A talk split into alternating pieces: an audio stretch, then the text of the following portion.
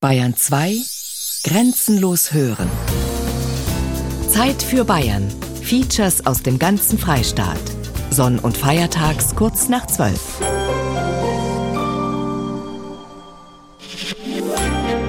Bayern 2 Grenzenlos hören. Zeit für Bayern.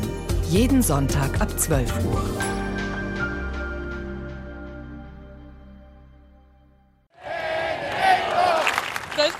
Vorbeigefahren und oh Gott, aus Bayern. Und Die Menschen spüren, es handelt sich hier um ein Jahrtausendereignis. Na, der fragt dann schwierig vor ihm und bin nicht mehr weiß. Und ob es ihm passt oder nicht, das wird einfach gespielt.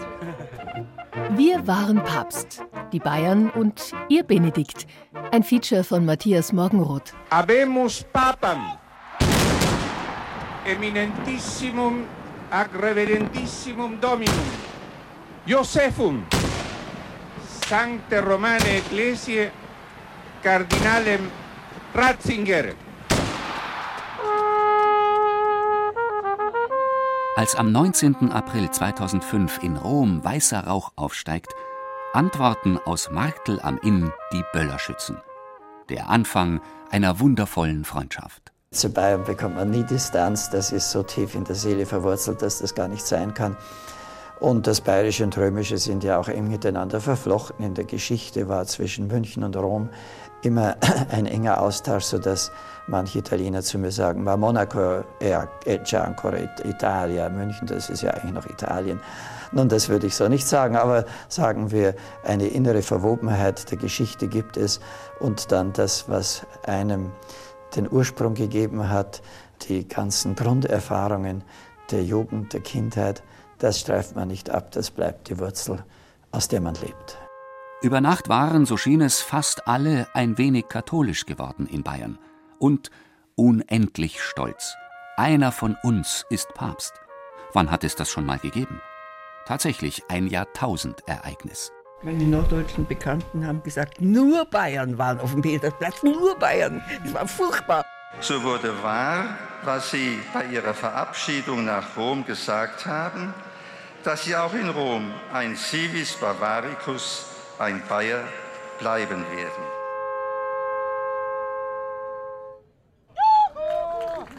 Die Bayern haben sich in den folgenden Monaten ihren Benedikt erarbeitet.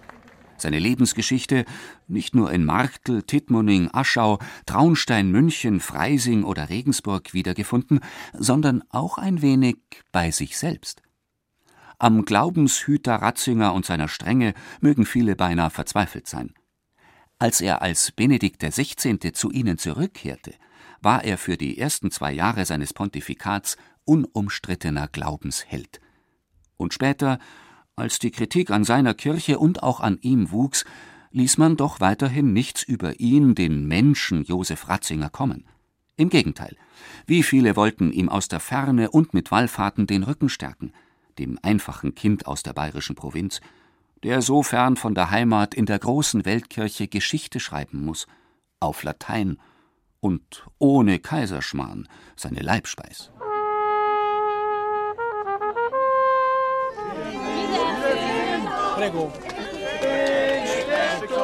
Als Benedetto 2005 auf dem Weg vom Weltjugendtag in Köln nach Rom zwei Schleifen über Marktl und Altötting fliegt, ist das beinahe ein Versprechen.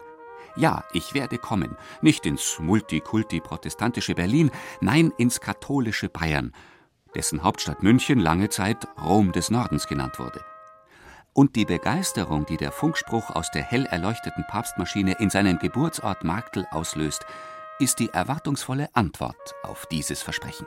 Lufthansa 3856 Marktl. Das ist ja herrlich, dass ihr zuhört. Guten Abend. Der Heilige Vater sitzt neben mir. Wenn jetzt der Herr Bürgermeister ein kurzes Grußwort sprechen möchte, ist er herzlich eingeladen dazu. Also zuerst der Herr Bürgermeister, bitte. Sehr geehrter Heiliger Vater, liebe Mitglieder an Bord der Maschine, mit allen bayerischen Gemeinden, die sich Papst Benedikt im 16. verbunden und verpflichtet fühlen, grüßt Merkel den überfliegenden Heiligen Vater recht herzlich. Ich freue mich sehr, dass der Herr Kapitän und seine Mannschaft es möglich gemacht haben, dass wir auf dem Heimflug von Köln nach Rom über Marktl fliegen, über meinem Geburtsort. Marktl liegt ja nah bei Altötting. Deswegen möchte ich jetzt mit euch ein Ave Maria beten und euch meinen Segen geben. Gegrüßet seist du, Maria, voll der Gnade. Herr ist mit dir. Du bist gebenedeit unter den Frauen und gebenedeit ist die Frucht deines Leibes. Oh, da ist er schon, ja, da. Hey. Unser Gott, bitte für uns Sünder, jetzt und in der Stunde unseres Todes. Amen. Ich segne euch, der allmächtige Gott, der Vater, der Sohn und der Heilige Geist. Amen. Wir haben euer Feuerwerk gesehen.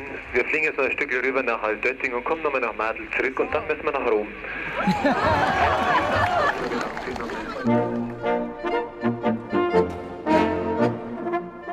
Ein Jahr später landet er auf bayerischem Boden, im September 2006. Und es beginnt ein Papstfieber, das sich vorher beim besten Willen keiner in dem doch längst nicht mehr so katholischen Land hat vorstellen können. Medial gepusht, sicher, doch zugleich unaufhaltsam wächst die Aufregung. Überall, wo Benedikt mit dem Papamobil entlangfahren will, werden die Gullis versiegelt. Die Deckel aufgemacht, dann werden die Kanäle im Spülwagen, wie er da steht, gespült. Alle Bomben landen im Klärwerk. Tribünen werden aufgebaut, Messgewänder gewebt, Devotionalien ausgebreitet. Kaufen tun sie momentan alles, also Rosenkranz mit besonders gestalteten Kreuzen, Papstkreuzchen zum Umhängen, Papstmedaillons werden gekauft, Anstecker werden gekauft, Rosenkranzdöschen. Es werden unzählige Grußworte und Gästelisten geschrieben, Rollrasen wird verlegt und diskutiert wird über Wochen. Also ein Zirkus, wie sie jetzt machen, das ist ja nicht mehr normal. Ganz Eudeding, also sagen wir zumindest ein Viertel, drei Viertel Eudeding schimpft, weil sie einen sehr Zirkus machen. Doch musst du mal mit den Leuten unterhalten. Der Papst will das gar nicht. Warum tun wir die Wünsche vom Papst nicht, nicht einfach respektieren? Ich bin der anderen Meinung, das ist für Altötting ein Jahrhundertereignis. Absolut. Also, also ein bayerischer Papst wird wahrscheinlich so schnell nicht mehr wieder kommen. Und als Benedikt am 9. September 2006 auf dem Münchner Flughafen in Erdinger Moos endlich landet, empfängt ihn sein eigenes Konterfei in Übergröße, in einen riesigen Acker gepflügt, vom Flieger aus gut zu erkennen. Ja, selbst die bayerische Erde trägt nun sein Gesicht. Und, ein bisserl wie bei der WM, die Leute tragen Papstfähnchen, weiß und gelb. Das ist lustig, ich habe schon eine am Auto dran gehabt und war jetzt im Passau bei meinen Eltern. Und die wollten es jetzt auch unbedingt haben. Jetzt muss ich natürlich noch mal eine kaufen. Wir sind natürlich die Nachbarn vom Papst im Pendling. Da gehört sich das dann schon. Bewegten Herzens betrete ich heute zum ersten Mal nach meiner Erhebung auf den Stuhl Petri bayerischen Boden, deutschen Boden. Ich kehre in meine Heimat zu meinen Landsleuten zurück, in der Absicht, einige Orte zu besuchen, die in meinem Leben eine grundlegende Bedeutung hatten.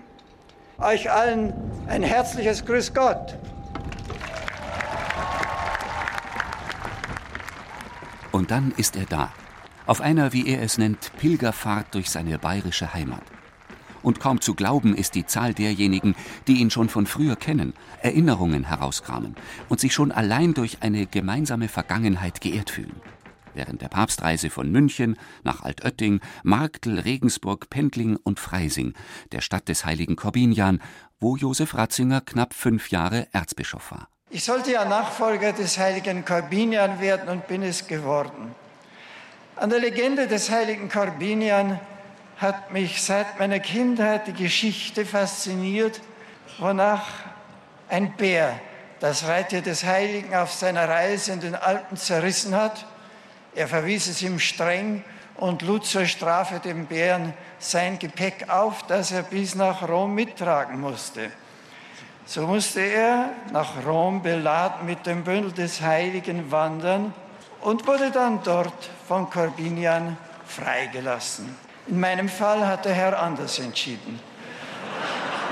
Und so stehe ich also wieder zu Füßen der Mariensäule, um die Fürsprache und den Segen der Mutter Gottes zu erflehen.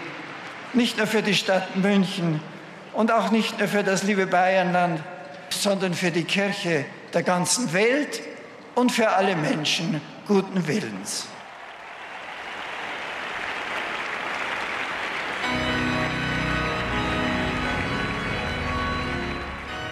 Sechs Tage lang Ausnahmezustand in Bayern. Und Benedikt findet die richtigen Worte. Auf dem Messegelände in München-Riem spricht er vor mehreren hunderttausend Menschen ein Thema an, das ihn schon lange umtreibt. Eine von ihm diagnostizierte Gottvergessenheit in Europa. Es gibt eine Schwerhörigkeit Gott gegenüber, an der wir gerade in dieser Zeit leiden. Wir können ihn einfach nicht mehr hören. Zu viele andere Frequenzen haben wir im Ohr. Was über ihn gesagt wird, erscheint vorwissenschaftlich, nicht mehr in unsere Zeit hereinpassend. Mit der Schwerhörigkeit oder gar Taubheit Gott gegenüber verliert sich natürlich auch unsere Fähigkeit, mit ihm und zu ihm zu sprechen. Auf dem Kapellplatz in Altötting feiert er mit einigen tausend Gläubigen Eucharistie und stellt die Patrona Bavariae, die Mutter Gottes als Schutz- und Schirmfrau Bayerns, in den Mittelpunkt seiner Ansprache. Sie hat in Nazareth ihren Willen in Gottes Willen hineingegeben. Siehe, ich bin eine Magd des Herrn, mir geschehe nach deinem Wort. Das ist ihre bleibende Grundhaltung. Nicht unseren Willen und unsere Wünsche, so wichtig sie uns sind, so einsichtig sie uns sind, Gott gegenüber durchsetzen wollen, sondern sie zu ihm hintragen und ihm überlassen, was er tun wird.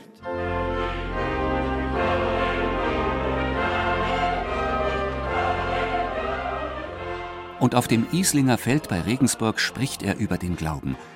Und so ist seine Bayernreise zugleich so etwas wie die Einführung in den Katholizismus, wie ihn Benedikt XVI. verkörpert. Einen öffentlich geprägten, farbenfrohen und doch ernsthaften Katholizismus, in dem sich viele gläubige Bayern wiederfinden. Der Glaube will uns nicht Angst machen, aber er will uns zur Verantwortung rufen.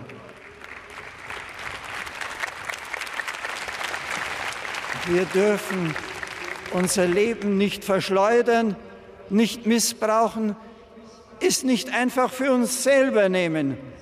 Unrecht darf uns nicht gleichgültig lassen. Wir dürfen nicht seine Mitläufer oder sogar Mittäter werden. Was mir aufgefallen ist, ist wenig Moralisches dabei gewesen, sondern Mutmachendes. Also ich bin jetzt eigentlich von dieser Stimmung schon sehr überrascht und sehr beeindruckt. Und äh, mir hat die Rede des Papstes sehr gut gefallen. Die war nicht überhöht, sie war für das einfache Volk wie auch für alle anderen sehr gut verständlich und nicht äh, sehr moralisch. Also weltoffen, sehr weltoffen. Man muss sagen, der Mann ist so nahbar. Ein so bescheidener Mann in der Position. Also ich bin begeistert von dem Papst, muss ich sagen. Er ist ziemlich modern, spricht eine moderne Sprache. Er hat ja äh, in äh, in München gesagt, äh, wir können Gott nicht mehr hören, weil wir zu viel andere Frequenzen im Ohr haben und damit kein, kein äh, Gehör mehr haben für die Stimme Gottes. Und äh, wie er das sagt, dass er Frequenzen, also diese moderne deutsche Sprache noch mit reinnimmt, auch die Sprache aus der Telekommunikation, das sagt, dass, dass er auch modern ist und äh, auch Gefühl hat auch für, den, äh, für, für die Befindlichkeiten des heutigen Menschen und nicht in dieser alten mittelalterlichen Sprache spricht. Zum Abschied von meinem geliebten Vaterland, meiner Heimat, vertraue ich nun Gegenwart und Zukunft Bayerns und ganz Deutschlands der Fürsprache aller Heiligen an, die im treuen Dienst Christi auf deutschem Boden gelebt und in ihrem Leben die Wahrheit, jener Worte erfahren haben, welche die verschiedenen Stationen des Besuches als Leitmotiv begleitet haben. Wer glaubt, ist nie allein. Diese Erfahrung hat sicher auch der Autor unseres Bayern-Hymnus gemacht, mit seinen Worten, mit den Worten unserer Hymne, die auch ein Gebet sind, möchte ich meiner Heimat gern einen Segenswunsch noch hinterlassen – Gott mit dir, du Land der Bayern, deutsche Erde, Vaterland, über deinen weiten Gauen ruhe seine Segenshand, er behüte deine Fluren, schirme deiner Städte Bau und erhalte dir die Farben deines Himmels, weiß und blau. allen ein herzliches Vergelt's Gott und auf Wiedersehen, so Gott will.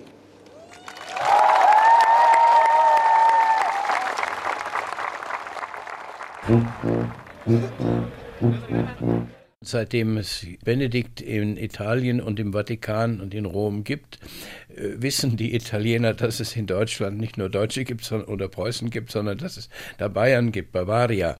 Der Jesuitenpater Eberhard von Gemmingen sagt, die bayerischen Wurzeln haben Benedikt sehr geprägt.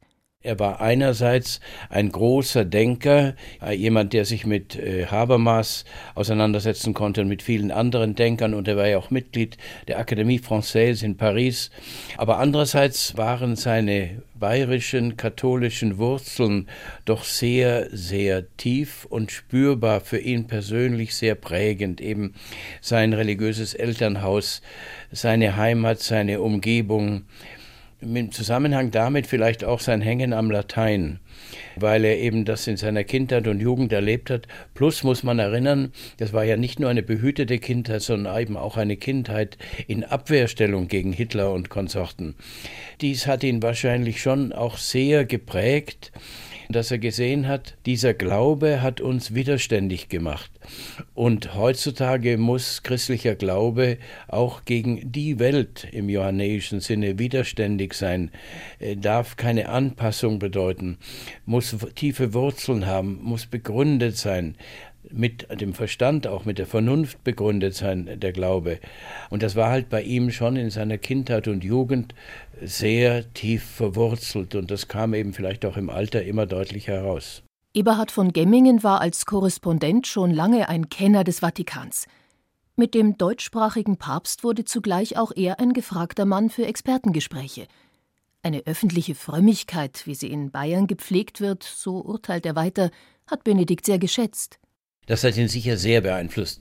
Eine tiefe Frömmigkeit, die sich auch in der Öffentlichkeit zeigt. Die Fronleichnamsprozession und die Maiprozession, die Flurprozessionen, überhaupt, dass man so und so äh, traditionell gekleidet in die Kirche geht und so und so Weihnachten feiert, die Krippen hat, die Blasmusik hat etc. Also das ist schon alles sehr sichtbar. Aber Benedikt würde sagen, wenn das nur sichtbar wäre, aber nicht aus dem tiefen Inneren kommt, ist das nichts. Man kann schon auch sagen, dass diese bayerische oder äh, süddeutsche Frömmigkeit eben ein Pol ist gegen die nüchterne evangelische norddeutsche Frömmigkeit. Eberhard von Gemmingen hat Josef Ratzinger und später Benedikt XVI. an vielen Stationen begleitet. Und er ist sich sicher, der Papst hatte Heimweh, auch nach all den Jahren in Rom. Es hat sich jedenfalls als Kardinal sehr viel geäußert, denn er ist sehr, sehr, sehr oft nach Deutschland geflogen. Nicht zu Ferien, sondern zu Vorträgen oder irgendwelchen Veranlassungen, Feiern. Er wurde eingeladen, da und dort eine Rede zu halten. Ich meine, er hat ja dann wiederholt in Brixen, im Priesterseminar, Ferien gemacht. Und für mich war eben auch Südtirol ein Ausläufer von Bayern wo man erstens Deutsch spricht, wo es nicht so italienisch laut zugeht, sondern ein bisschen ähm, bayerischer. Er hatte sicher Sehnsucht nach Altöttingen und so, die Heimat, und ist ja auch mit seinem Bruder da früher in Ferien hergekommen.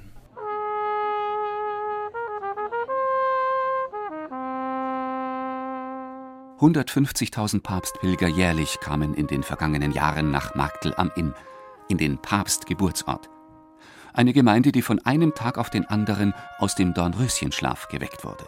In Makel hat sich freilich viel verändert. Das war immer ganz ruhig und stark. Makel war ja ein sterbendes Dorf. Wir haben da total ins kalte Wasser geschmissen worden, Gerese. Aber Makel sind schlauer geworden und verkaufen sich jetzt so, dass wir in die ganze Welt passen. Unseren Papst Benedikt, den schätzen wir auf alle Fälle, Gerese. Der hat aus dem Makel was gemacht. Vom Flieger aus haben wir einen Segen gekriegt. Wer kriegt das schon? Das ist die süße Mitra, Papstmützen. Wir haben alles noch im, im Sortiment. Also wir haben jetzt Papstgeburtstagstaler mit Champagnercreme. Hoffentlich geht der lecker wieder bei der Leitung. Man denkt sich ja, welche Mitbringsel gibt es denn eigentlich nur aus Marktl? Weil alles andere wird ja von China oder sonst wo eventuell importiert und ein solch ein Produkt, was Sie bei uns erwerben können, ist ein Marktler Produkt, was mit Handwerk noch produziert worden ist. Dazu Papstbier und Ratzefummel. Von einer Vermarktelung Benedikts ist schnell die Rede. Doch umgekehrt wird auch Marktl verpapstelt. Wenn sie uns einmal schimpfen, vermarkteln und alles Mögliche. Ich sage immer, in Altötting machen sie das schon 400 Jahre. Und bei uns, warum sollen sie das nicht machen? Innerhalb eines Jahres werden Parkplätze gebaut, Fassaden erneuert und im Geburtshaus Josef Ratzingers, günstig mitten am Dorfplatz gegenüber der Kirche St. Oswald gelegen, wird ein kleines Museum eingerichtet mit Geburtszimmer. Man kann sich irgendwie nur vorstellen, wie einfach dass das früher eingerichtet war und wirklich ein Raum, wo man so Gedanken kommt. Man ist schon sehr beeindruckend. Gut ist, dass der Bayer als Papst ist. Wir sind von Österreich hergefahren und haben wollen uns das einfach anschauen. Man hat direkt das Gefühl, man riecht die Vergangenheit. 2007 zum 80. Geburtstag ihres berühmtesten Sohnes ersinnen die Marktler ein neues Ritual. Zur Geburtsstunde um 4 Uhr früh nehmen sie den Weg, den 1927 auch Vater Ratzinger mit dem schwächlichen Kind Josef genommen hat.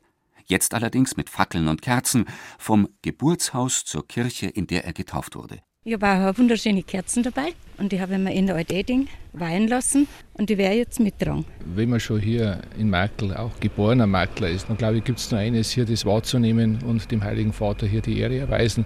Weil das ein ganz besonderes Gefühl ist. Erstens mal in der Früh so bald aufstehen, wie bei der Osternacht und dann einfach in die Morgenneige so eine Feierstunde zu halten und weil ja heute Geburtstag ist. Und das kennen nur mir, dass wir das jetzt feiern, weil wir mir nur das Geburtshaus da haben und ich finde es ganz schön. Grüße aus der Heimat sind selbstverständlich. Erinnerungen werden wach. Ja, am 11. September, wie er da war, ist er dann gekommen und dann ja, war es eine richtige Aufregung für mich, wie er neben mir war. Ja, und dann ist er zu mir gekommen, dann habe ich mit ihm geredet und dann hat er mir so ein kleines Watschel gegeben. Ich habe dann zu ihm gesagt, dass ich nur wegen ihm Ministrant bin. Wir haben uns ganz bewusst dafür entschieden, in der Stadt, in der er die Primiz gefeiert hat, in der Stadt, in der er bis ins Jahr 2005 jedes Jahr seinen Weihnachtsurlaub zusammen mit seinem Bruder verbracht hat, ganz bewusst zurückhaltend mit einer Tourismuswerbung umzugehen. Traunsteins Oberbürgermeister Manfred Kösterke. Trotzdem hat es natürlich auch bei uns Veränderungen gegeben. Auch wir haben als Papststadt, als seine Vaterstadt natürlich geworben, aber halt ein bisschen anders. Wir haben natürlich auch in seiner Primizkirche St. Oswald, unserer Stadtpfarrkirche, einen entsprechenden Seitenaltar für ihn gestaltet.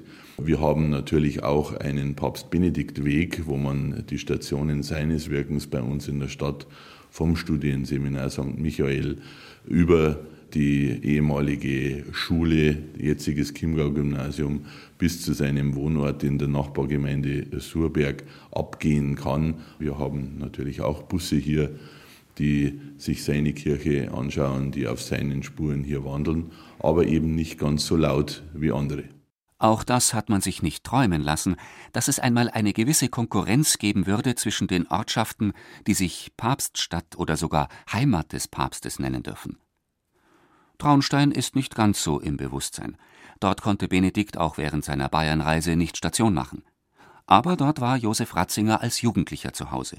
Dort ist er aufs Gymnasium gegangen, hat Abitur gemacht und seine Primiz gefeiert. Er selbst sagte mehr als einmal, der Chiemgau, das sei seine eigentliche Heimat. Ich war zehn Jahre alt, wie wir nach Traunstein kamen und habe dann eben meine ganze Gymnasialzeit hier verbracht und die Vorbereitung zum Priestertum. Und so ist es die, doch die eigentliche Zeit, in der man der wird, der man ist, nicht wahr? Das ist wirklich für mich Heimat, ja. Ich denke, dass wir uns in unserer Region hier im Chiemgau äh, wieder sehr viel bewusster geworden sind, dass wir doch eine katholische Region sind. Ich weiß nicht, wie viele Mitbürgerinnen und Mitbürger aus unserer Stadt, aber auch aus der ganzen Region mittlerweile den Weg nach Rom gefunden haben und äh, irgendwann einmal in den letzten Jahren dort an einer Audienz teilgenommen haben. Aber ich meine, es ist schon eine große Menge gewesen. Es gibt ja noch viele, die ihn aus ihrer eigenen Schulzeit tatsächlich noch kennen. Ich glaube, dass die Verbindung insbesondere zum Papstamt deutlich enger geworden ist durch unseren bayerischen Papst. Er selber hat ja auch immer von unserer Region als äh, der Terra Benedicta, als dem gesegneten Land gesprochen, weil er es einfach so geliebt hat, seinen Chiemgau, seinen Traunstein, sein Bayern. Und ich glaube, das hat in vielen von uns auch im Herzen einiges bewegt. Die Büste wird bleiben in der Papststadt Traunstein, der Papst Benediktweg auch. Doch eine gewisse Wehmut ist jetzt schon zu spüren. Nach acht Jahren endet diese ganz besondere Beziehung zu Rom. Und das war nicht nur eine offizielle. Benedikt XVI. hat es verstanden, die vielen Kontakte, die er schon aus seiner Zeit als Kardinal geknüpft hat, weiterzupflegen. Mit Rosemarie Cotta zum Beispiel, der Frau, die erst dem Kardinal und dann dem Papst so oft es geht ein anständiges bayerisches Brot nach Italien schickt. Er hat immer das Gefühl gehabt, wenn man sich sieht, dass er sich freut und dass er Bezug zur Heimat hat. Er hat immer zwischen Neujahr und Heilig Drei König im Seminar ein bisschen Urlaub gemacht. Wie er nach Rom gekommen ist und, und Papst, habe ich ihm immer ein Backel geschickt. Entweder ich bin selber in Rom gewesen, habe ein Brot abgegeben oder zu Weihnachten, so Mitte November, habe ich dann ein Backel gemacht, weil ich äh, Glätzenbrot hat er so gern mögen, Lebkuchen und einen Stollen hat er so gern mögen. Und das habe ich also immer geschickt. Und dann habe ich immer Weihnachtspost gekriegt. Vor zwei Jahren, da war ich wirklich fassungslos, wie die Weihnachtskarte gekommen ist und sich für das Backel bedankt und schreibt mein, äh, also ja, handschriftlich geschrieben, liebe Frau Kotter, ich wünsche Ihnen äh, frohe Weihnachten und eben alles Gute zum neuen Jahr. Also da war ich wirklich fassungslos, dass ein Mensch, der so, so strapaziert ist und die ganze Welt eigentlich auf dem Rücken hat, dass sich der Zeit nimmt, handschriftlich eine Weihnachtskarte zu schicken.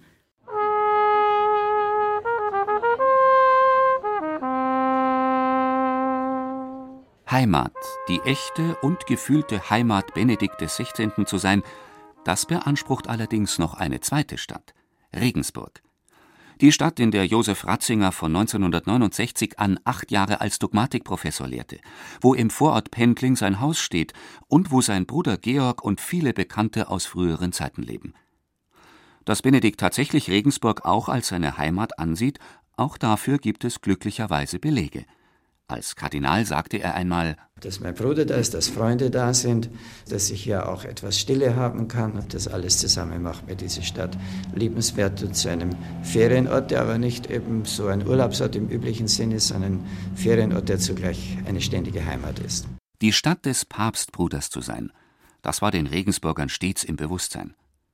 Und es war schon etwas Besonderes zu wissen, mitten in der Altstadt bei Georg Ratzinger steht ein ganz exklusives Telefon mit direkter Verbindung zum Schreibtisch des Papstes im Vatikan. In Regensburg bzw. in Pendling waren die drei Ratzinger Geschwister einige Jahre vereint.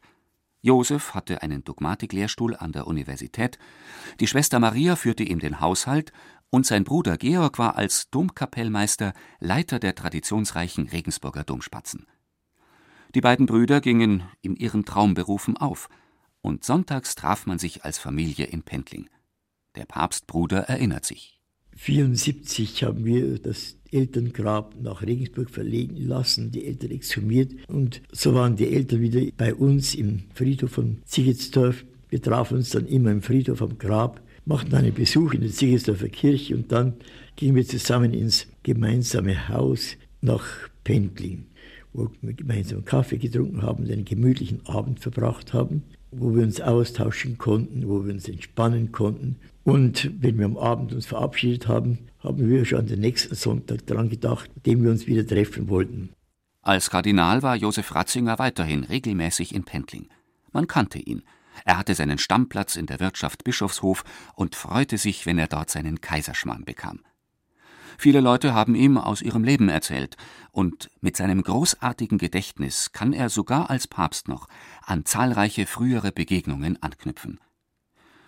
Doch einfach so zu Besuch nach Regensburg kommen kann er nach der Papstwahl natürlich nicht mehr. Im Jahr 2010 überlässt er sein Pendlinger Haus einer Stiftung. Dort soll nun über sein Leben und Werk geforscht werden. Außerdem können ab sofort alle im Papstwohnhaus in einem kleinen Museum seine Küche, sein Arbeitszimmer und sein blau gekacheltes Badezimmer bewundern. Hier also lebte er einst, der bayerische Papst. Weil Josef im Vatikan unerreichbar ist, fragen die Regensburger wenigstens den Domkapellmeister AD Georg Ratzinger über alles Mögliche aus. Über den Gesundheitszustand Benedikts, dessen Pläne oder sogar über Weihnachtsgeschenke. Denn, bitteschön, was schenkt man als Bruder einem Papst?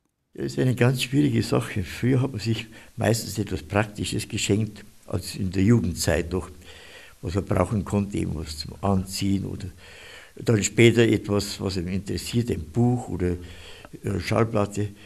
Diese Möglichkeiten bestehen. Praktische Dinge bekommt er ja im Haus. Die äh, Bücher zum Lesen kann ich ihm auch nicht mehr geben. Er bekommt täglich einige Bücher geschenkt und wer sehr interessiert, die zu lesen, kann es einfach nicht. Also die Frage ist sehr schwierig.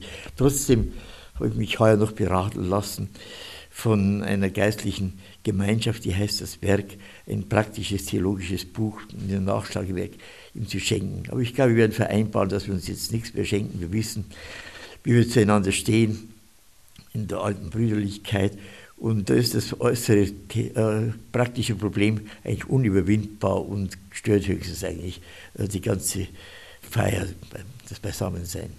Dass ausgerechnet eine Rede an dem Ort, an dem Josef Ratzinger als Dogmatikprofessor brillierte, ihn als Papst in weltweite diplomatische Schwierigkeiten bringt, wird in Regensburg geradezu tragisch erlebt. Beim Papstbesuch 2006 ist Benedikt an der Universität noch einmal in die Rolle des Professors geschlüpft. Er hält seine dann als Regensburger Rede zu trauriger Berühmtheit gelangte Ansprache, die eigentlich von seinem Leitthema, dem Verhältnis von Glaube und Vernunft handelt. Wäre da nicht diese missverständliche Passage gewesen, ein Zitat eines byzantinischen Kaisers aus dem 14. Jahrhundert, das Benedikt wiedergibt. Zeig mir doch, was Mohammed Neues gebracht hat, und da wirst du nur Schlechtes und Inhumanes finden. Zitat Ende. Die Folge Proteste in der islamischen Welt, sogar Tote, Treffen mit islamischen Gelehrten in Rom. Auf diese unglückliche Weise bleibt Regensburg auch der Welt als Papststadt in Erinnerung. Als es klar war, er kommt nach Bayern, habe ich ihn eingeladen, ob er nicht in München in die Matthäuskirche kommen möchte und mit mir eine ökumenische Fest behalten will. Denn die ökumenischen Gottesdienste, die immer im Januar hier in München stattfinden, hat damals er zusammen mit meinem Vorvorgänger Hanselmann eingeführt. Und sie haben auch die Liturgie damals entworfen, die wir heute noch benutzen. Der damalige evangelische Landesbischof Johannes Friedrich. Er hat dann nicht in München, sondern in Regensburg eine ökumenische Vesper mit Benedikt gefeiert.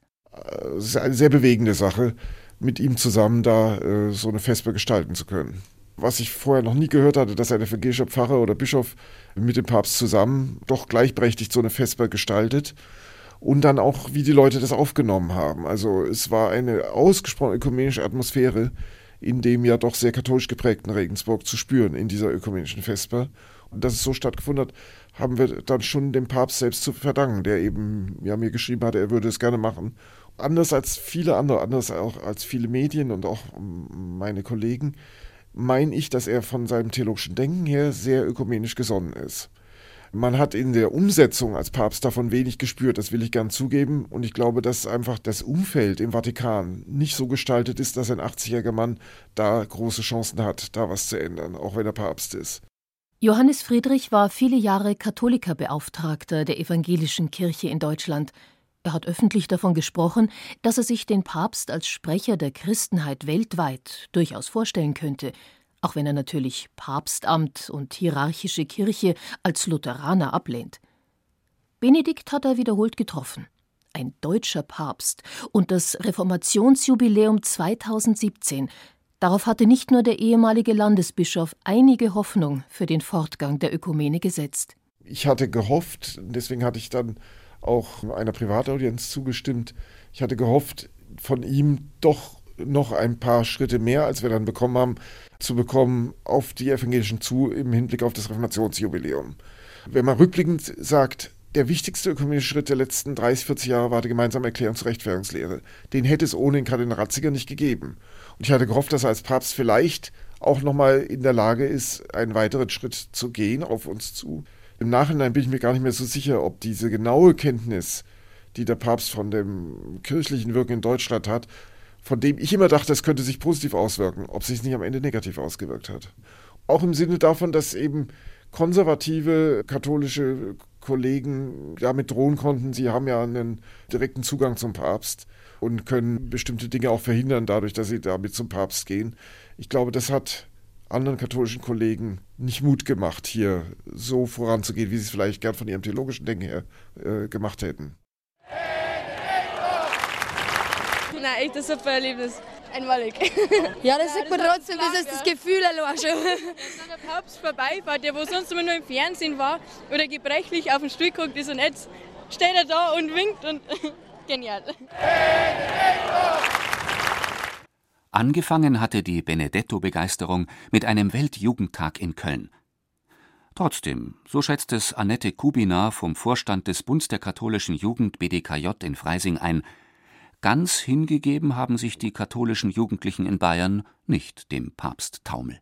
Es ist ein zwiegespaltenes äh, Verhältnis. Zum einen bejubeln sie ihn und zum einen ist es ein Highlight, ihn persönlich zu treffen und ihn auch als Bayer in äh, Lederhose und Tracht gegenüberzutreten. Und auf der anderen Seite fragen sie ihn ganz stark an, beziehungsweise viele Kirchenlehren ganz stark an, was das Pflichtzölibat angeht, was die Wiederverheiratung von Geschiedenen angeht, was Sex vor der Ehe angeht. Das sind oft andere Lebenswirklichkeiten, die sie in der Realität dann leben und ähm, ja, mit dem Papst dann nicht unbedingt zusammenbringen und ihn da auch stark kritisieren. Wir haben bei der Ministrantenwallfahrt in Rom ihn eine Dokumentation des Jugendforums über Georg Genswein übermitteln können mit persönlicher Widmung.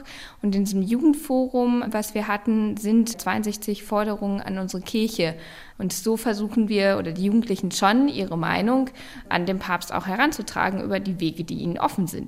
Nach den Anfangsjahren der hoffnungsvollen Begeisterung kommt für Benedikt XVI. die Zeit, in der viel von Stillstand gesprochen wird, auch in Bayern.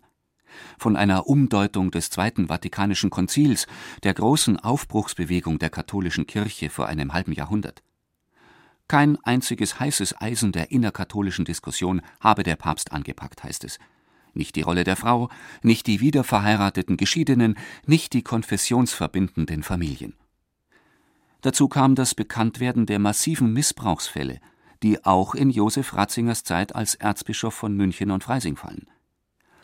Bei seinem letzten Besuch in Deutschland nehmen es ihm manche übel, dass er keinen Schritt auf die Protestanten zugemacht hat. Zwar lobt der Papst Martin Luther als Mensch, schweigt aber zu dessen Theologie. Die Bayern, viele zumindest, bleiben aber trotzdem ihrem Benedikt treu. Nach genau demselben Prinzip.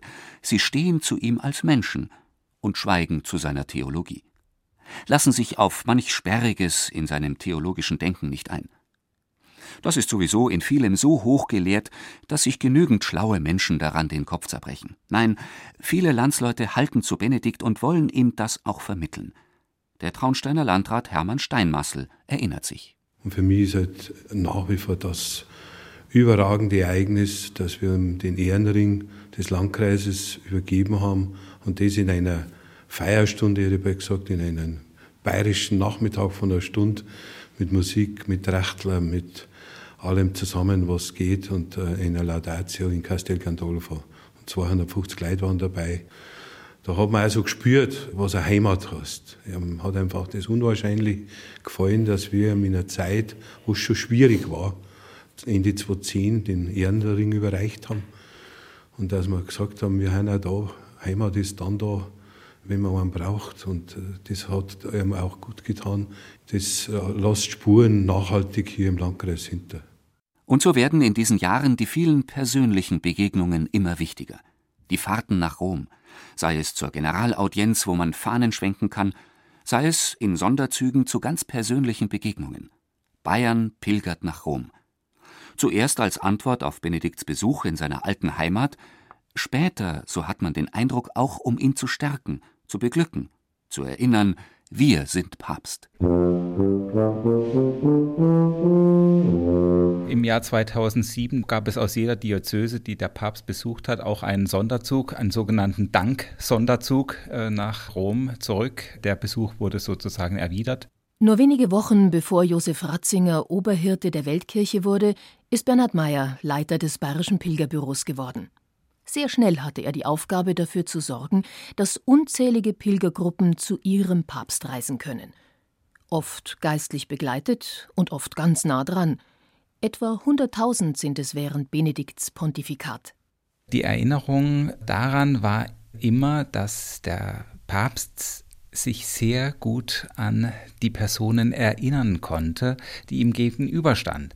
Er wusste immer genau, wenn ein ganz normaler Priester aus der Umgegend von München ihn begrüßt hat, zum Beispiel in der Prima Fila, dann hatte er sofort eine Geschichte, die den Kontakt zu diesem Pfarrer oder zu dieser Gemeinde erstmal hergestellt hat. Es heißt, es war immer etwas Persönliches.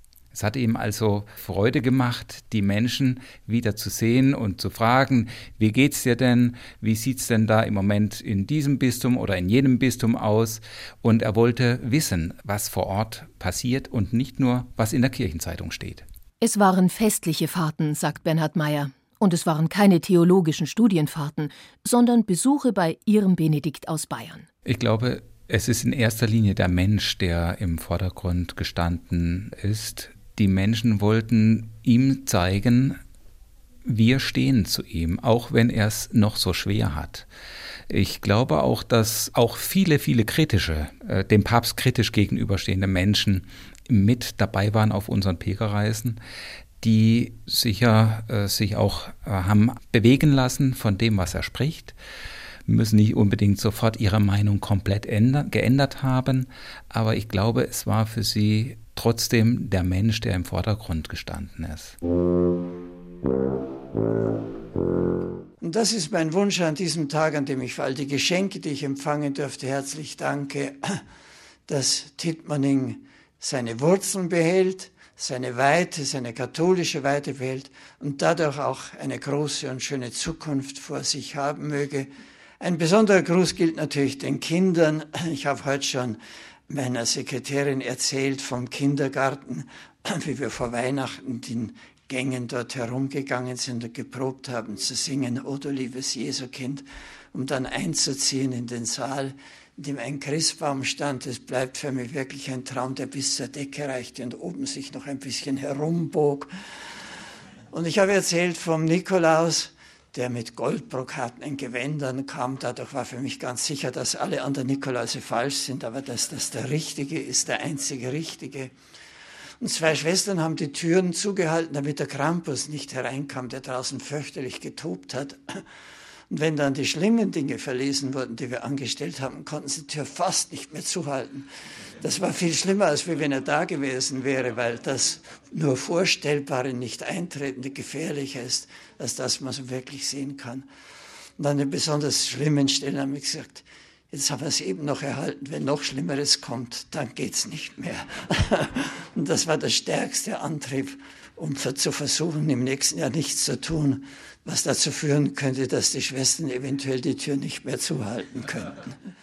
Persönlich und sehr präsent war er, so erinnern sich viele, wenn es auch nur Sekunden, Minuten der Begegnung waren, mit dem Oberhaupt über weit mehr als eine Milliarde Katholiken weltweit. Ich werde ja leider nach menschlicher Voraussicht nicht mehr richtig dahin fahren und dort wandern können auf den Straßen meiner Kindheit und Jugend. Aber die Wanderschaft in den Erinnerungen, die bleibt mir und ist nun lebendiger geworden, weil ich eben wirklich einer von den ihrigen bin. Der Papst ist nicht nur geweihter Priester, Bischof und Kardinal, sondern er ist auch Gebirgsschütze. Die Tegernseer haben ihn einige Jahre vor seiner Papstwahl zu ihrem Ehrenmitglied ernannt. Ehrenhauptmann Alfred Bayer. Ja, es ist ja so nicht so. Wir haben den Kardinal Ratzinger kennengelernt, als er zum Erzbischof von München und Freising berufen wurde. Und da waren wir Ehrenkompanie und haben nach dem Gottesdienst einen Ehrensalut vor dem Dom geschossen.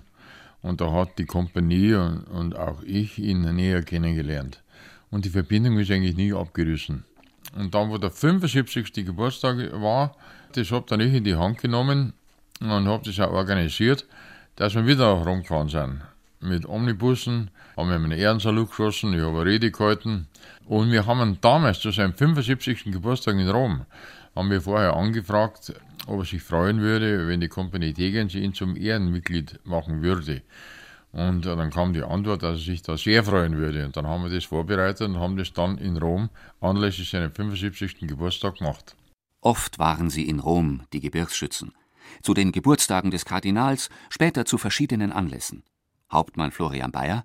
Dann sind wir einmal quer durch Rom, auch bei der 75. Geburtstag nach Trastevere, haben wir eine sechsspurige Bundesstraße einfach angehalten. Die Autos sind stehen und wir sind da mit klingendem Spiel, mit Trommler und Spielmannszug und Musikkapelle mit den ganzen Gebirgsschützen hinten nach durch Rom marschiert. Als wir einen Ehrensalut geschossen haben, da sind überall rundherum bei den Häusern sind die Alarmanlagen losgegangen.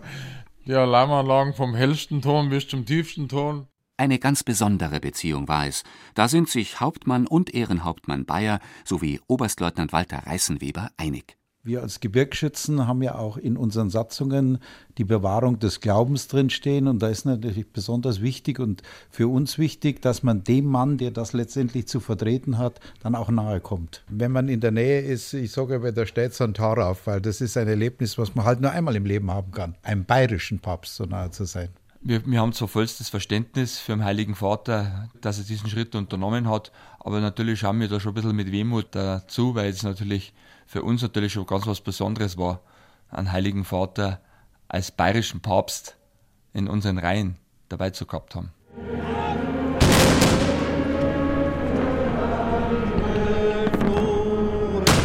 Ehrensalut am Flughafen beim Bayernbesuch, Ehrensalut im vergangenen Jahr beim Bayerischen Abend in Castel Gandolfo, im Sommer, nachträglich zum 85. Geburtstag des Papstes. Noch einmal fährt ein Sonderzug nach Rom, gefüllt nicht nur mit Gebirgsschützen, sondern auch mit Trachtlern, Musikern und alten Bekannten.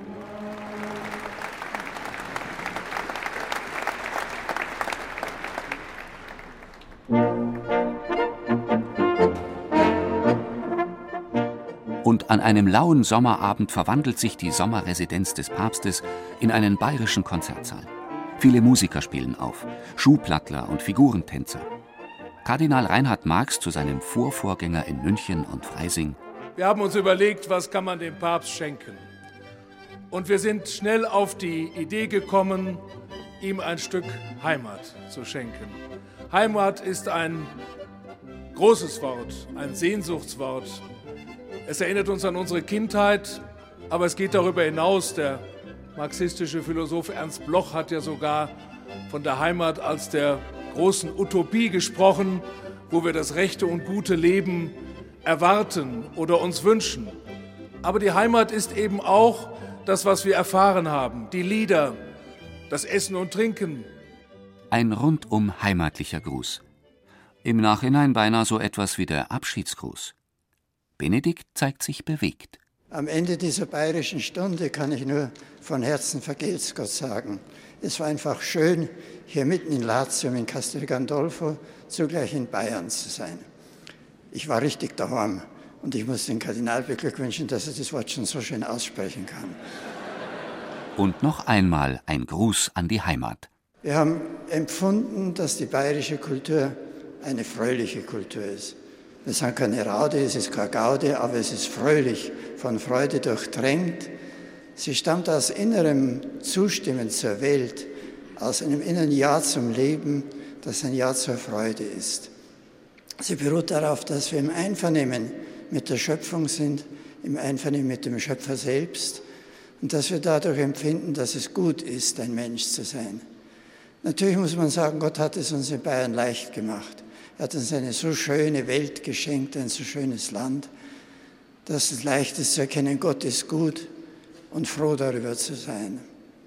Aber zugleich hat er dafür geholfen, dass die Menschen dieses Landes aus diesem Jahr heraus dem Landes seine volle Schönheit gegeben haben, sodass es erst durch die Kultur der Menschen, durch ihren Glauben, ihre Freude, ihr Singen, ihre Musik, ihre Kunst so schön geworden ist, wie der Schöpfer allein es nicht machen konnte, sondern nur mit Hilfe der Menschen machen wollte. Da laufen noch einmal Tränen, wenn ihr Benedikt sich so verabschiedet. Dank allen Gruppen, den Bläsern. Ich fange jetzt doch nicht an, ihr wisst, alles hat mich im Herzen bewegt. Ich bin dankbar und froh darüber natürlich die Gebirgsschützen, die ich nur von ferne habe hören können, die verdienen besonderen Dank, weil ich ein Ehrenschütze bin, obwohl ich seinerzeit nur ein mäßiger Schütze gewesen bin.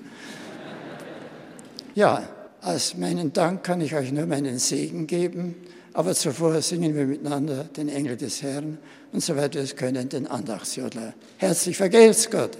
Ja.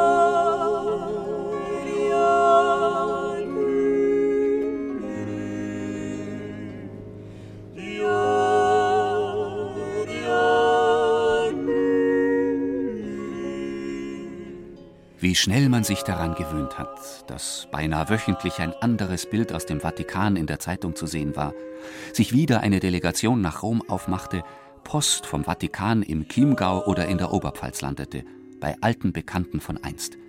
Es war für viele eine rauschende Zeit. Benedikt XVI., Josef Ratzinger, ein feiner Mensch, so hört man viele sprechen. Ein Teil von uns, das war er doch, ein Bayer mit Weltruhm einer, der die Bayernhymne beten kann, einer, der an den Traum von Kirche als Heimat hing. Und irgendwie ist dieser Traum für fast acht Jahre zwischen Regensburg und Traunstein, zwischen Altötting und Freising für viele Wirklichkeit geworden.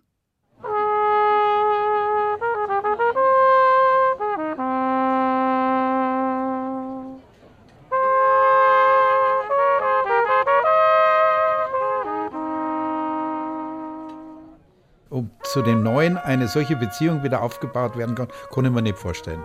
Das war einmalig. Es, es geht etwas ab. Es geht eigentlich ab, die bayerische heilige Wurzel in Rom.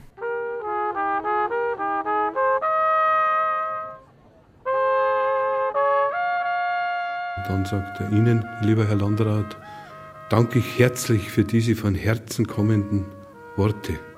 Sie sind von Herzen gekommen und Sie sind mir zu Herzen gegangen den Satz, den, der bleibt mein Leben eingebrannt, hätte ich bald gesagt. Also ich glaube, das ist schon bald das Letzte, was ich vergesse.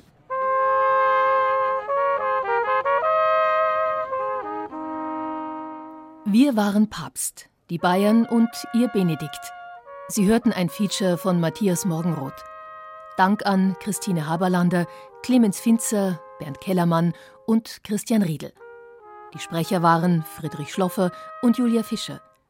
Ton und Technik Andreas Mittelstädt. Redaktion Gerald Huber.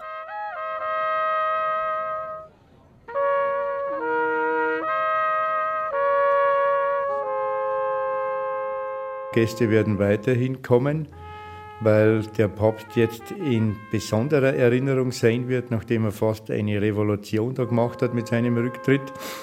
Der Mensch Ratzinger ist nur noch interessanter geworden.